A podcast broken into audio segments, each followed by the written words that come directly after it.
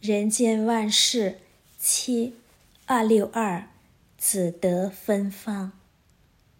各位读者，大家吉祥！近十多年来，为了美化社会、净化人心，我循例在过年时总会题写一句祝福的话，诸如祥和欢喜、圆满自在、安乐富有、千喜万福。四季生春，善缘好运，身心自在，共生吉祥，春来福到，诸事圆满等等，为普世大众祈福，祝祷大家新的一年吉祥如意。时序轮转，岁月更迭，转眼又是新的一年来到，在送走丁亥年猪年。迎接戊子鼠年之际，我以子德芬芳祝福大家。但是不少人收到春联后问我，往年所写的都是非常大众化、通俗化的吉祥语，为今年的子德芬芳，感觉有些深奥难懂。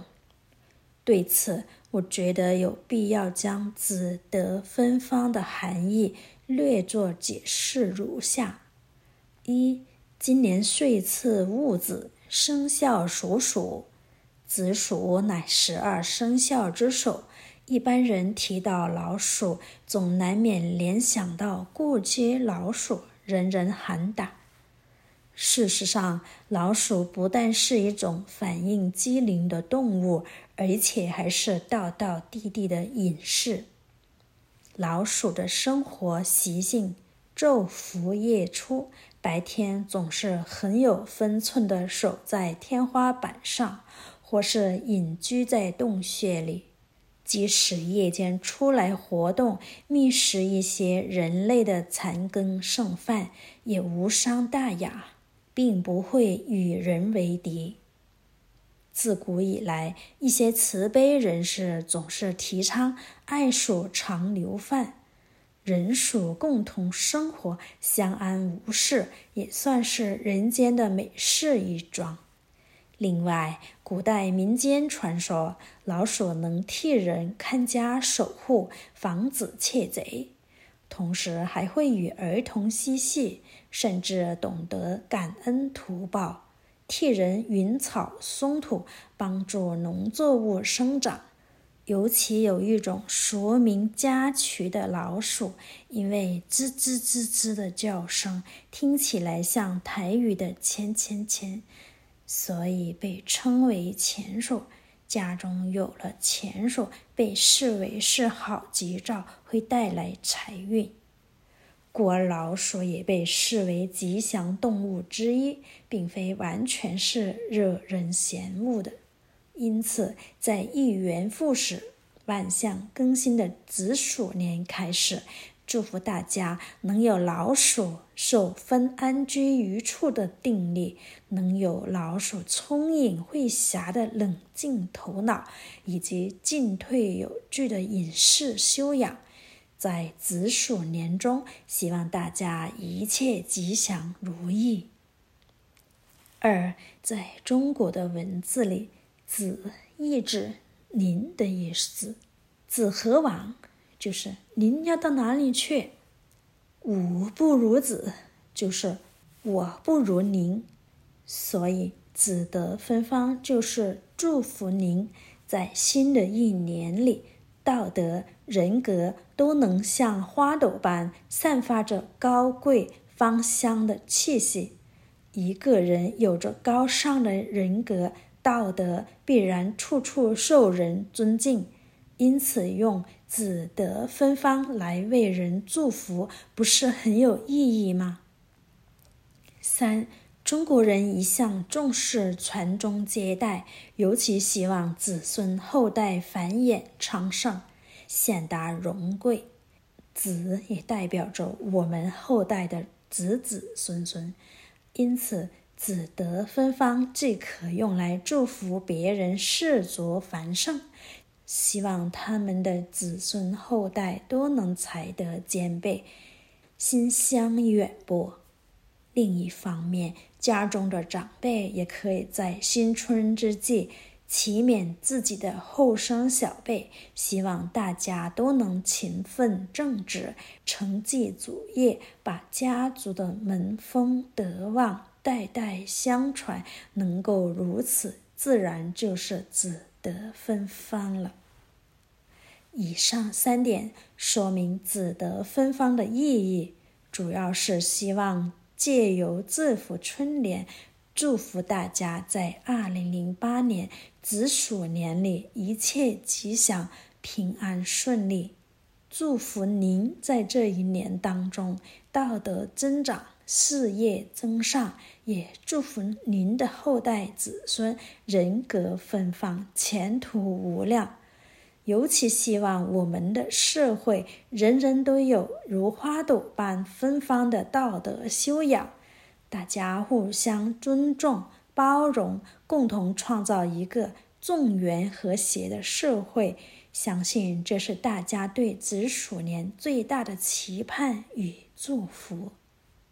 二零零八年一月一日堪于《人间福报》。人间万事七二六五不得已。各位读者，大家吉祥。世间上有很多不得已的事，例如孟子批杨墨之说，倡导儒家之学，他到处推行圣人之道，但又怕人误会，所以说于其好辩在于不得已也。历史上，汉朝从高祖统一全国开始。为了安抚匈奴，不断以公主和亲来息事宁人。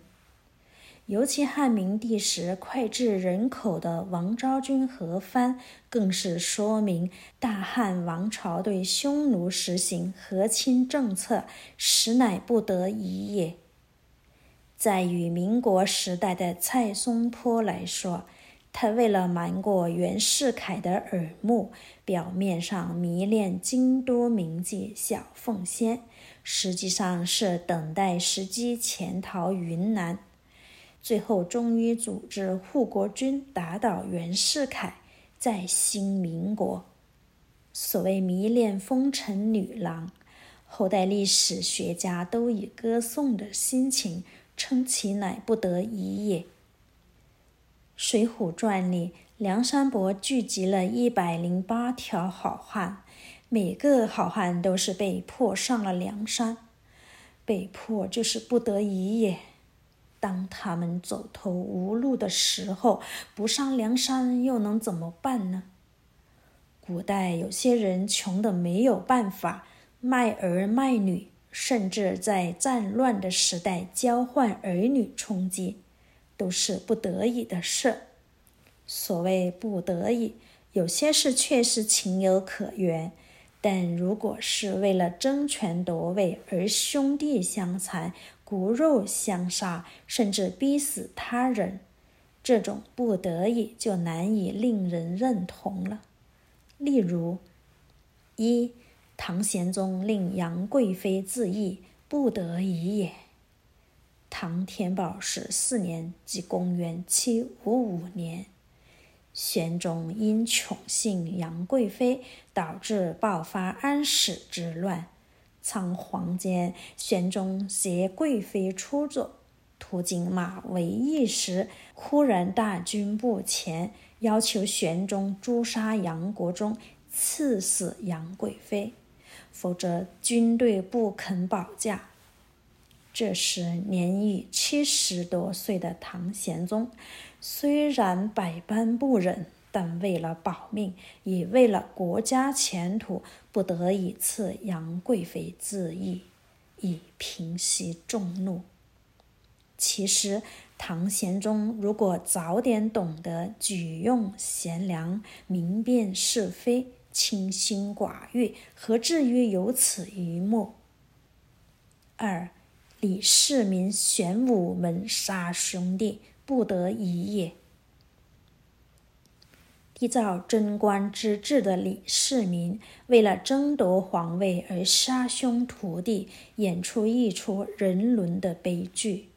但历史上反为李世民说话，认为他发动玄武门之变是不得已的事，甚至历朝历代为争权夺位而父杀子者，如汉武帝杀太子；母杀子者，如武则天杀儿杀女，乃至兄弟相残者，率皆有之。大家都说是不得已的，只是为了争权夺位，这个不得已能成为理由吗？三，诸葛亮挥泪斩杀马谡，不得已也。三国时的诸葛亮接受刘备托孤，尽心辅佐阿斗，并以匡复中原、兴复汉室为毕生之志。但最后不幸北伐失败，退守汉中。其中关键性的一战就是街亭之役。当时镇守街亭的蜀国大将是诸葛亮所倚重的爱将马谡。但在街亭失守后，诸葛亮碍于军令舆论，不得不挥泪斩马谡，以服军心。诸葛亮此举一般认为是不得已的事，但认真说来，街亭失守这是战略上的失败，并非投敌。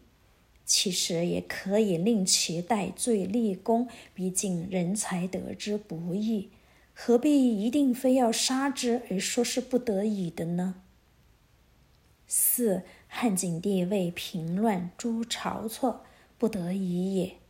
汉景帝时，御史大夫晁错为帮助中央巩固集权，提出削藩策，未料引起吴、楚等七国之乱。汉景帝为平息七王之变，因此不得已将晁错腰斩于市。晁错一生忠于国家，至死还要为汉景帝洗刷罪名。为其乃不得已也。然而此中的是非得失，岂是一句不得已所能解说的吗？上述的历史用不得已而为杀戮脱罪，不知后世的文明认同否？二零零九年一月十七日刊于《人间福报》。